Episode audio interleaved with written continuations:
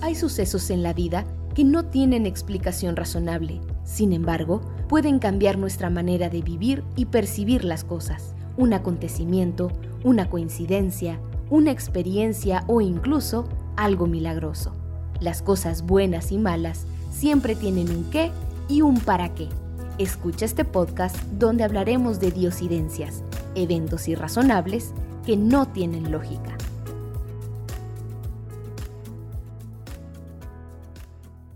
Bienvenidos a nuestro segundo capítulo de Diosidencias, en el cual voy a contar dos historias personales. Una sucedió en el año 2000 y otra sucedió hace dos años, en el año 2020. Aunque son historias, eh, pues, principales o importantes en mi vida, no son las únicas que me han ocurrido. Pero las quiero compartir porque las he elegido una al azar. Y aparte de estas dos historias me acuerdo mucho los detalles y casi casi es como si lo estuviera volviendo a vivir. La primera de Occidencia que recuerdo y que tengo más presente a, la edad de 7 años es cuando nos encontramos viajando en Tabasco. Nosotros somos de Balancán y viajamos a, a un rancho o a una comunidad en Emiliano Zapata a visitar unos amigos de mis papás los cuales tenían un ranchito y nos invitaron pues a pasar el domingo con ellos. Mi papá tiene un bocho verde, color estándar en ese tiempo, y un teléfono grande Sony Ericsson, en el cual recuerdo que mi hermana y yo jugábamos mucho y le gastábamos la batería. Ese día, después de visitar a los amigos, comer, reír y pasar momentos muy agradables en, en familia, un domingo, decidimos regresar a casa. Más o menos eran 45 minutos de carretera. En Tabasco a las 7, 8 de la noche pues ya está muy oscuro que prácticamente el sol se empieza a cortar temprano, entonces recuerdo que eran como 7, 7 y media cuando decidimos salir de la casa de los amigos e íbamos viajando a nuestra casa. Llevábamos quizá unos 15, 20 minutos eh, de camino cuando el carro de pronto se apagó. El bocho perdió potencia y se apagó. Entonces nos sacamos de onda, nos, preocupamos un poco porque es una carretera en algún punto no muy transitada en ese tiempo y de repente también había gente que en esa zona pues asaltaba. Además no había mucha señal, eh, en ese tiempo no había mucha señal de, de, teléfono y era un poco complicado pues poder hacer algunas llamadas. El carro se apaga, mi papá se baja a revisarlo, no encuentra el problema, intentamos usar el teléfono, pero mi hermana y yo les confesamos de que lo habíamos dejado sin batería. Eh, mi papá se molestó un poco, pero pues decidimos eh, estar en calma y pensar en algunas alternativas. En ese momento mi mamá intentó encender el teléfono, mi papá también, buscar si teníamos alguna batería de repuesto y nada. Yo le pedí a mi papá el teléfono, me lo entregó eh, y personalmente hice una oración. Em, de, manera mágica, este, podría decir, el teléfono encendió después de orar, esperar unos minutos decidí tratar de prenderlo, el teléfono enciende, para suerte, podríamos decir de nosotros, agarra una señal para poder marcar. Mi papá rápidamente hace la llamada a su amigo, el cual ya venía en camino. ¿Y por qué venía en camino? Porque habíamos olvidado algunas cosas personales e importantes que teníamos que haber llevado y que las habíamos dejado en su casa. Entonces él quería alcanzarnos para poderlas entregar. Entonces nuestro amigo llega, nos ayuda a revisar el carro, no tenía nada y de la nada el carro enciende. Prácticamente el carro no, tenía una falla, por alguna razón se apagó. Llega este amigo, nos entrega las cosas, intentamos un poco, el carro enciende, el teléfono eh, se vuelve a apagar porque realmente no tenía batería, pero llegamos a nuestra casa. Después de reflexionar todo lo que había pasado, pues nos quedamos maravillados por el hecho de que habíamos vivido una, casualidad, no un milagro que muchos le, le habrían dicho. Todo se acomodó, el objeto olvidado en el carro, eh, perdón, en la casa del amigo, el carro detenido, el teléfono encendiendo, tomando señal.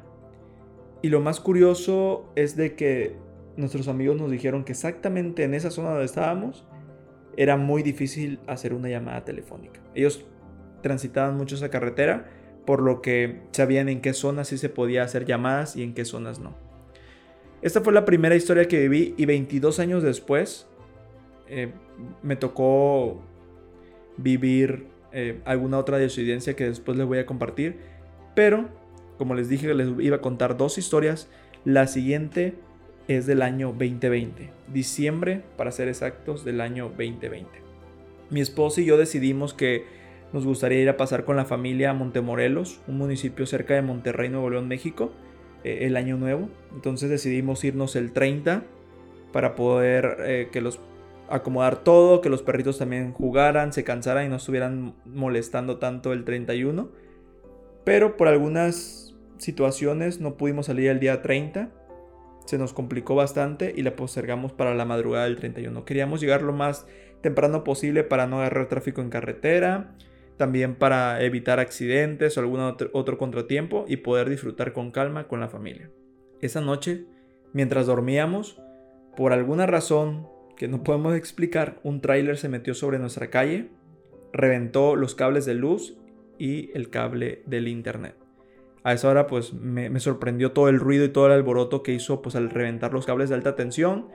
Pues me levanté, vi que no había luz, hice una llamada para reportar a Comisión eh, Federal de Electricidad, que es la institución que pues, regula todo lo de la electricidad en México. Hablo, levanto el reporte, me dicen que a la brevedad en la mañana van a estar atendiendo mi, llamado y lo mismo pasa con el, el internet, ¿no? Aunque ellos no me dijeron que temprano, me dijeron que como a las 10 de la mañana ellos estarían dándonos el soporte.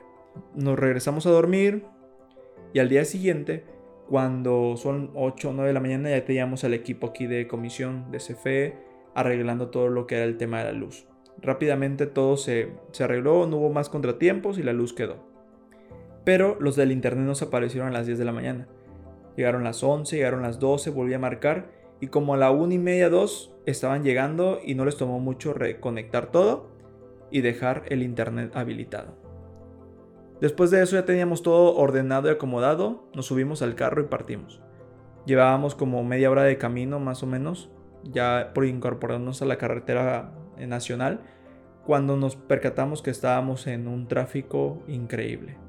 Era 31 de diciembre, 2 de la tarde, todo el mundo intentando regresar a su casa, pero lo que no sabíamos es de que esa mañana, en las primeras horas, había habido un accidente que aún no lograban levantar el tráiler, el puente y todo lo que todo lo que habían destruido.